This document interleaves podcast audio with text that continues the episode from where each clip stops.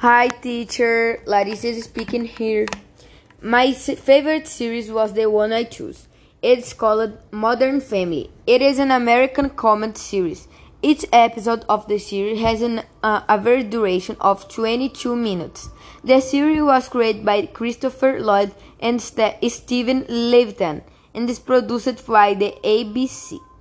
The series is so good that in 2010, 2011, 2012, 2013, and 2014, it won the Emmy for Best Comedy Series, as well as 14 other Emmys.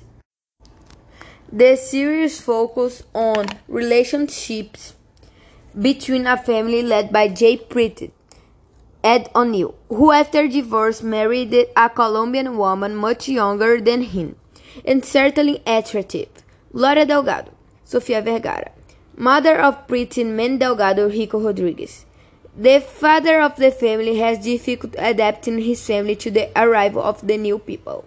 Meanwhile, Gloria deals with machismo, xenophobia, and dealing with her son, the atypical Manny adolescence.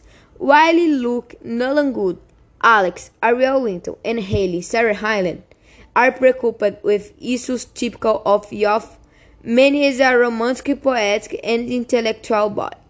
Jay's daughter, Claire Dunphy, Julie Bowen, and husband, Phil Dunphy, Ty Burrell, parents of Haley, Alex, and Luke, worry about everyday stress, school, work, and rebellion.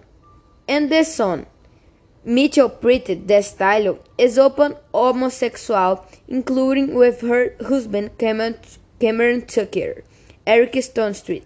Live humorous situations daily, the series addresses several points of current family such as homo-affectives, adoption, and divorce.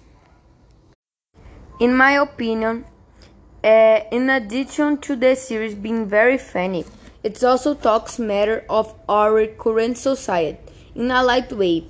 That's why I choose it to make this podcast.